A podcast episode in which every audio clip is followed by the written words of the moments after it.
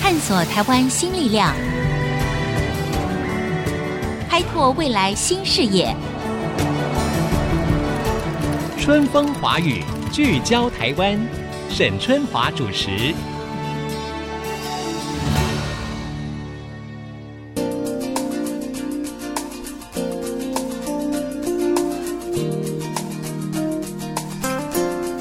Hello，大家好，欢迎收听 IC 之音的春风华语聚焦台湾，我是节目主持人沈春华。刚刚过去的九月二十一号呢，相信是大家很难以忘记的一个日子。同时，今年呢也是九二一大地震的二十周年。二十年前那一场天摇地动，震撼了台湾，也震碎了无数的家庭。呃，我想我们都还记得，就是在一九九九年的九月二十一号凌晨是一点四十七分的时候，那么在南投县的集集呢，就发生了瑞士规模七点三的强烈地震，在长达一分多钟的剧烈摇晃之后呢，造成了民众的伤亡，那么经济的损失呢，高达了新台币三千六百多亿。我想这场地震哈、很多人都还是有非常鲜明的、沉重的回忆。不过在这场灾难当中，我们也看到了许多人性的光辉。而在这场百年赈灾之后，我想最重要的当然就是过去这么些年来，我们有许多的专业人士致力于改善台湾的防震工程、防灾的计划，让我们面对这些不可测的天灾呢，可以有更强的应变能力，防患于未然。所以在九二一地震二十周年的春风华语聚焦台湾的节目当中，带大家来聊一聊，到底二十年来我们的深具教训，我们对于防震的工作到底有些什么样的成果？那所以今天在现场呢，我们特别邀请到了国家实验研究院国家地震中心的黄世健主任，他也是台大土木工程系的教授。黄主任您好。主持人好，各位听众大家好。主任，我想呢，谈到九二一哈，对于经历过这场震灾的人，到现在其实那个印象还是相当的鲜明的哈。是二十年前的九二一，你在台湾吗？我在，而且当场就被吓醒了。嗯哼啊，对，那时候我跟家人在一起，我住在一个公寓上面，摇晃的非常剧烈。嗯嗯嗯，我本来以为一下就过去了，就没想到这个剧烈的摇晃持续了就是是一分钟，接近两分钟。嗯嗯那时候就想说，可能就有很大的灾情。后来我们就是因为我是这个专业，就去看灾。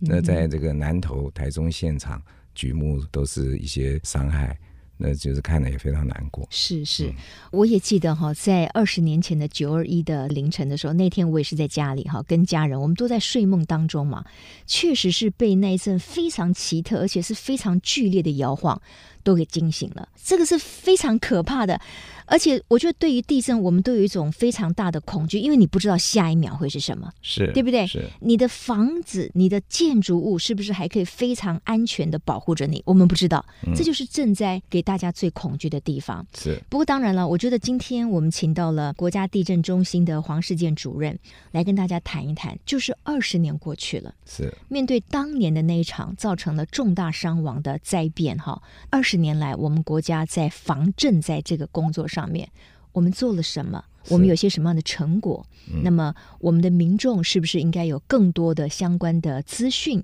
跟教育，以便于我们在面临这个不可测的天灾的时候，那我们有更好的准备。是好，是嗯我们先请主任来谈一谈，二十年来、台湾在地震研究跟防震工程方面到底有哪些具体的成果？好。那我想就分成三方面，我先谈就是挣钱的准备，这个非常重要。是，那九二一地震，因为它摇晃非常剧烈，那我们幸好在地震之前，全国就布设了监测网，嗯哼所以我们确实的找到这个地震它的危害度。嗯嗯嗯，那根据这些量测的资料，我们就把耐震设计规范它的耐震分区全面调整，嗯调整完以后就会提高耐震设计安全的标准。 ，OK，就是说在经历了九二一大地震以后，就是我们发现哇，居然我们会有这么大的地震，是当时规模七点三嘛，哈、是这是很吓人的，嗯所以我们就调高了各个建筑物的耐震规范，是吗？是，打个比方，对，那个时候在台中，其实有些建筑物它的设计其实是震度五级，嗯哼，可是实际上九二一地震之后立刻被调成震度七级，对对，哦，这个差嗯异是很大的。嗯哼，可是那有一些建筑物它已经盖好啦，那你调高了它的所谓的耐震的规范，可是它没有办法每一栋都重建啊，所以是怎么样补强呢？好，那我想就是耐震设计关系是保护以后要新建的建筑，但对已经既有的建筑就要回头来做耐震评估跟嗯补强。在这里面的话，我们已经有相当不错的技术发展出来，所以说补强可以很有效的执行。那以学校建筑为例，其实补强如果我们用一般大家都熟悉的工法，嗯那其实它补强的费用只是占它重建的十分之一，嗯，所以这个是确实可行的。是是。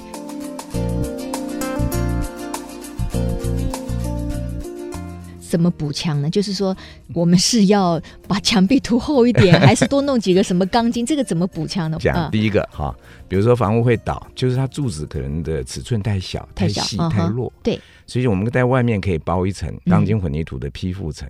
那就把它变粗变壮。哦，哦确这实个是这样哎啊，，我们叫扩柱工法，嗯把柱嗯嗯扩大，对，但是也可以让既有的墙变厚，或是它原先没有墙，我们干脆就在跨度中间增设一片简易墙。嗯嗯嗯嗯嗯，那在学校，因为我们很在乎学童他的通风跟采光，对，那我们就可以在柱的两边做一个薄薄的翼墙嗯，像翅膀哦，一像样。翅膀一样叫翼墙哈是，翼就是翅膀的那个翼，没啊哈错，这个翼墙最主要的功用是什么？就是增加它的耐震能力。就是说，今天我们抵抗地震的构材，它的尺寸如果越大，耐震能力就越好。是是那以前我们就是尺寸做的不足，那嗯补强就可以朝这个地方努力。 ，OK，真的哦，各位想想看哦，如果当年那场九二一大地震哈、它是发生在上班上课的时间，那不得了呢，那个后果更是不堪设想。对那你想想看，如果当时候有很多老旧的房舍嘛，嗯就通常我们住家可能会稍微还坚固一点。那如果正好一群小朋友或者学生，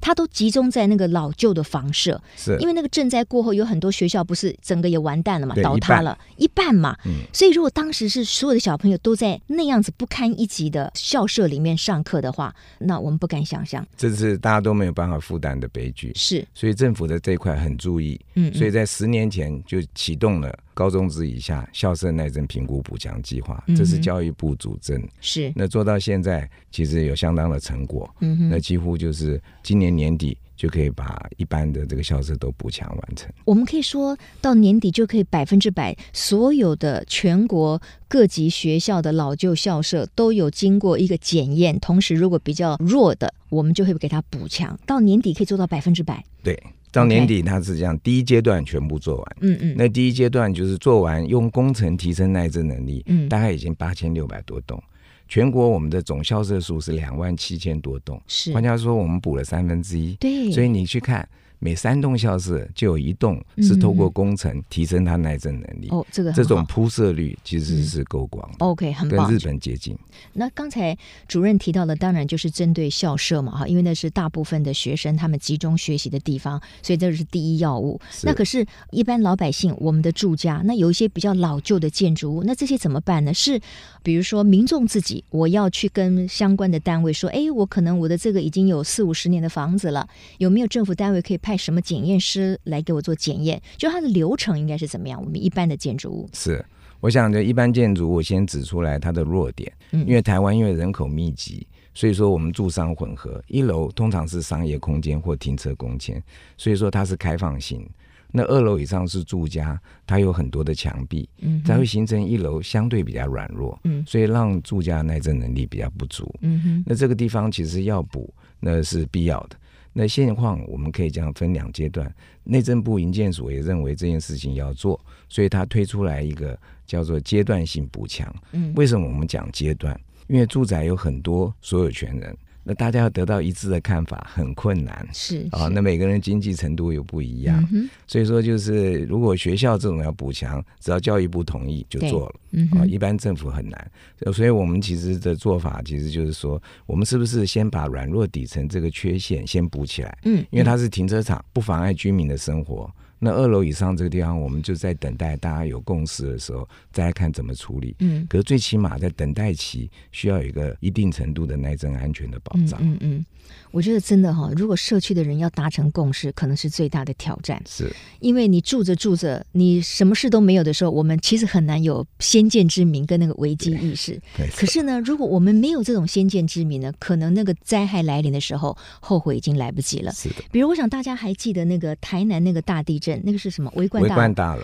围观大楼那个也是在九二一发生之后的好几年了。是那啊为什么那栋大楼它的安全堪舆没有没有及早被发现呢？所以在这边的话，就是台湾其实还有很多围观大楼。嗯那这个地方政府也已经开始做一些检查的工作。那我们是认为，就是我们确实要把围观大楼找出来。那这个其实并不难，那嗯只要我们下定决心，说我们现在虽然是私有的建筑，可是都有户籍资料。对。那我们对现在有很多技术，我们可以用空拍嗯就可以以找出来它是不是软弱底层。嗯那这个地方倒是可以放手去做，但是比较怕的是说，私有建筑这么多，如果大家都不合格，不知道如何处哼理。对，对所以其实应该是找它的优先顺序。嗯嗯所以应该是私有供公众使用，对嗯它的这个楼地板面积比较多的，也许我们先抓一 percent、两 percent 的建筑物是嗯哼开始启动，嗯哼。哦，那这个会是一个比较好的开始。那针对这些比较危险的或者是老旧的建筑物，帮它补偿的先后次序，这个规范还没有定出来吗？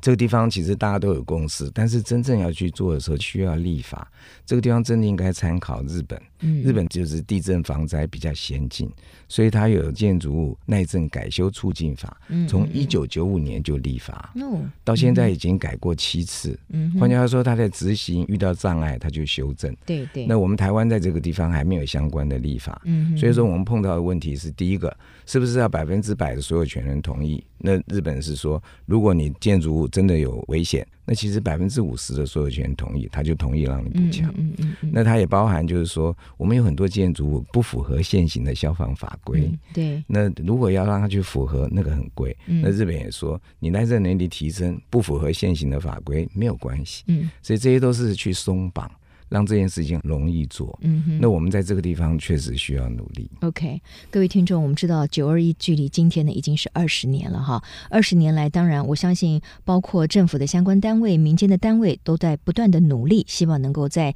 地震如果来临的时候，可以降低这些地震的灾害。那我想最近这一年多来，我们民众都有一个经验，就是如果有地震来的时候呢，我们在手机上面呢会接到那个手机的警讯，这到底是个预测呢，还是是一个告知呢？到底现在这个我们接到的手机的地震警讯的时候，它是怎么样发送的？对于防灾或者是减灾的效益是什么呢？广告之后继续春风华语聚焦台湾。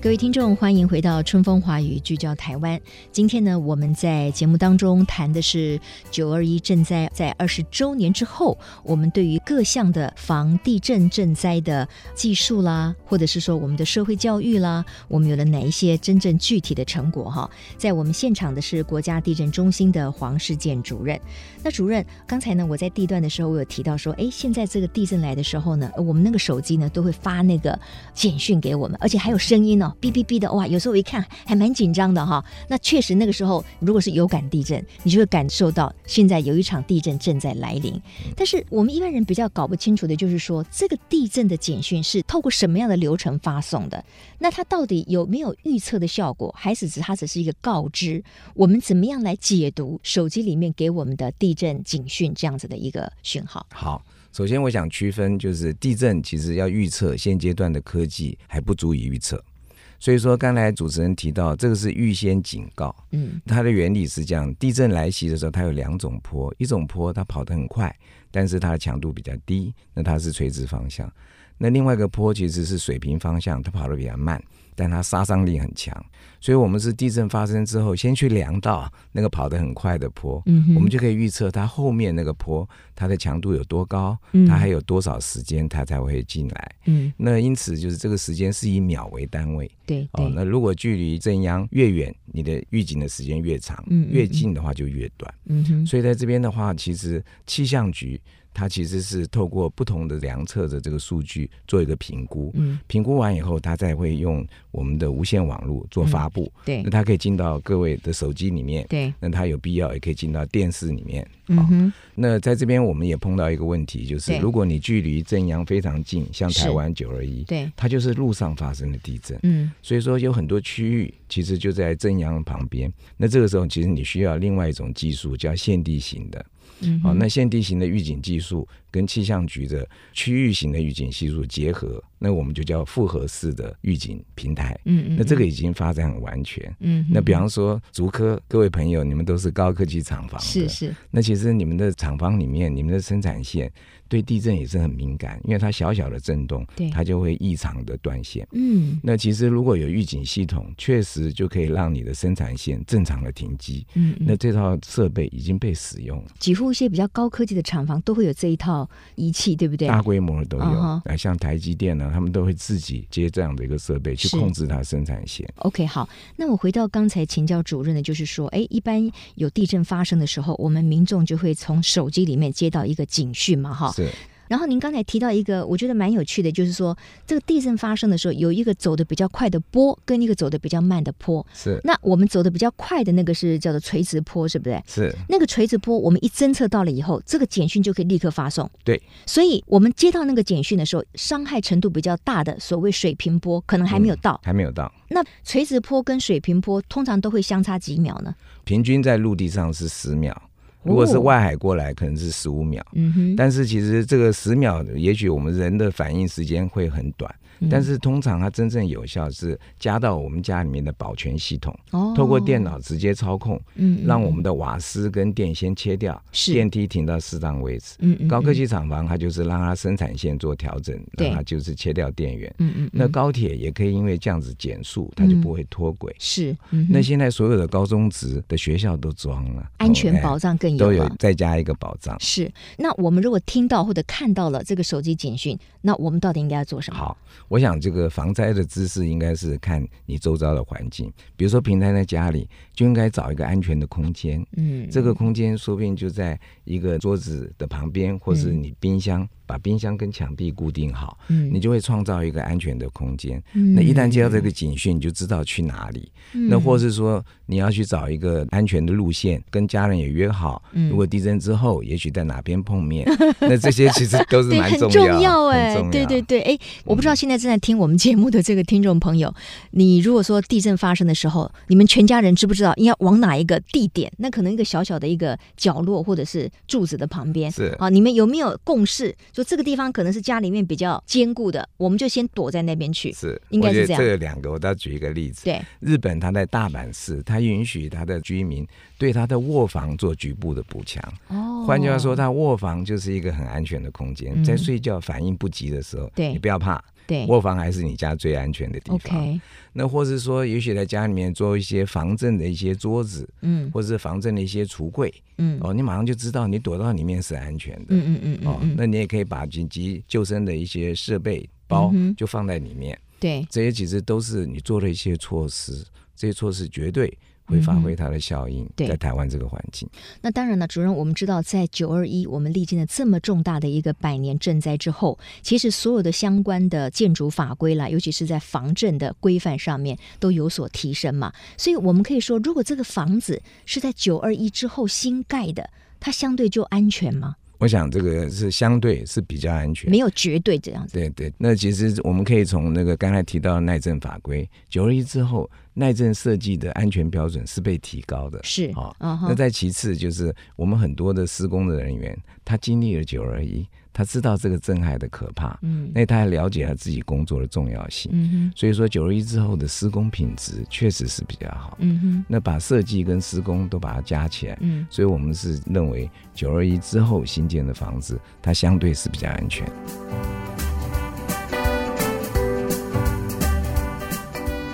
我记得哈、在今年八月八号清晨的时候，在宜兰就发生了一个规模六的地震，那也不小哦。那是那次大家也都被吓一跳哈、哦我去查网络上已经有一个叫做宜兰地震，就是专门在描述这个地震，就是发生在今年八八节的清晨哈、所以又让这个我们对地震的阴影呢再度的重现。那主任刚才说，就是说全世界其实对于地震的预测其实还没有突破，但是呢，我们对于防灾的概念，我们是不断的都在加强当中。但是我知道，就是说以地震中心来讲，会不会去研究说到几年呢、有一个大周期啊，所以常常三不五时的，我们就会听到媒体啦，或者是有哪一些专家就说，哦，这可能周期又回来了，可能今年发生大地震的可能性会比较高，有这样子的这种说法吗？我们需要去听这个吗？我觉得这个地方是要准备。那这些其实是比较偏向于地震科学，嗯地震科学他们做的就是地震发生的孕育构造，它发生的几率。嗯但是也许就是很难讲它是哪一天哪个时候会发生，嗯，但它发生的几率其实可以有相当程度的掌握。啊哈，哦，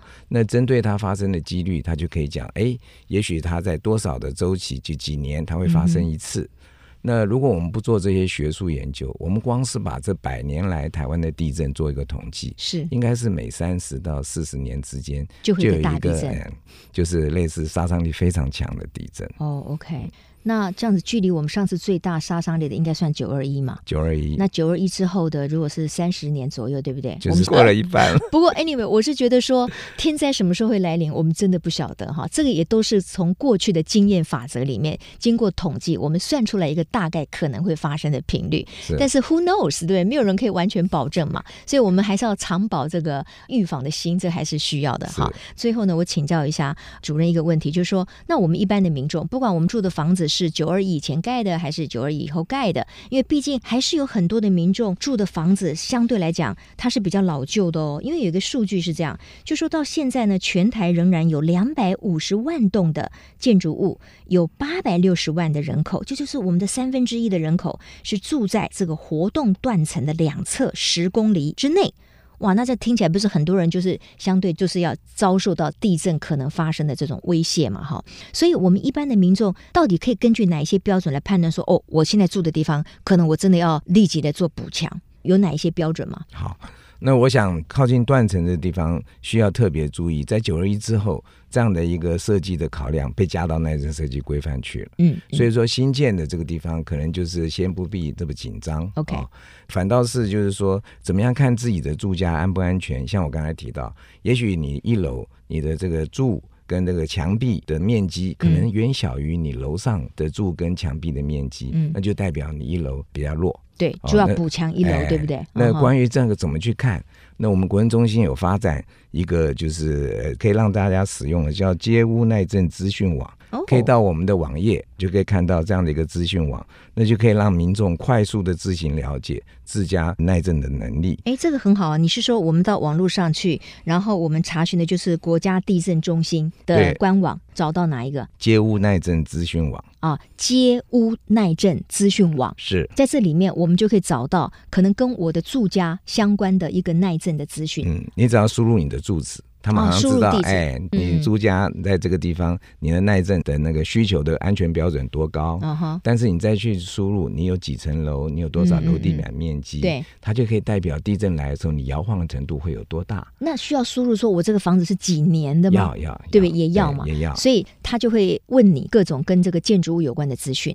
那我们民众呢，就是输入了之后，他就会告诉我们说，哦，你可能是要需要补强，还是你现在相对还算是安全的，是对这样吗我？们大概是区分成，就是你现在相对是安全，对也许你不用担心。是，那另外一个就是说，你可能需要找专业人员来协助你，哦哈哦，就，OK。是做一个这样简单的区分。那我们去哪里找专业人员呢？哦，他应该就是我们讲专业的结构技师、土木技师，那去问他们。那建筑师也可以询问。嗯嗯那在这边的话，就是他们会协助，但是如果你进一步就是还想知道更多的资料，嗯，我们国政中心有协助，就是内政部营建署嗯成立了一个阶段性补强的专案办公室，哦，OK，这个是今年才成立，是所以说他在示范计划里面，他可以派人去帮忙你解说，哦，是免费的吗？免费的。哦，OK，哎好，要对一个社区解说，也可是以对一个个别的一个大楼解说。哦，那很好啊。那您刚才说这个是要从哪一个管道去这找个地到方这是个？不是也到我们国政中心的网页嗯哼找一个叫阶段性补强专案办公室？哦，打电阶话段性嗯补强办公室，对不对？对对找这个单位，然后进去看，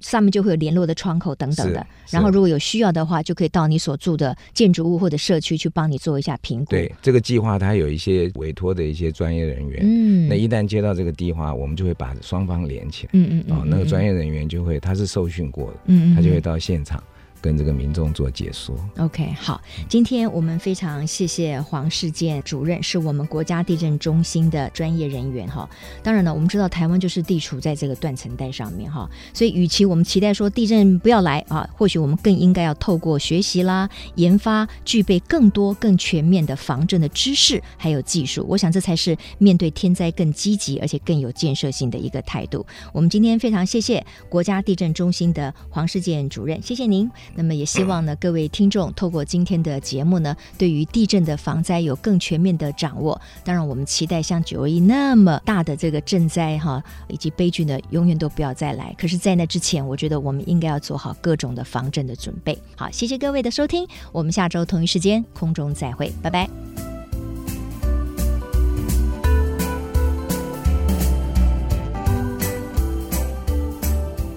本节目由世界先进机体电路赞助播出，探索真相，开拓未来。世界先进机体电路与您一起聚焦台湾。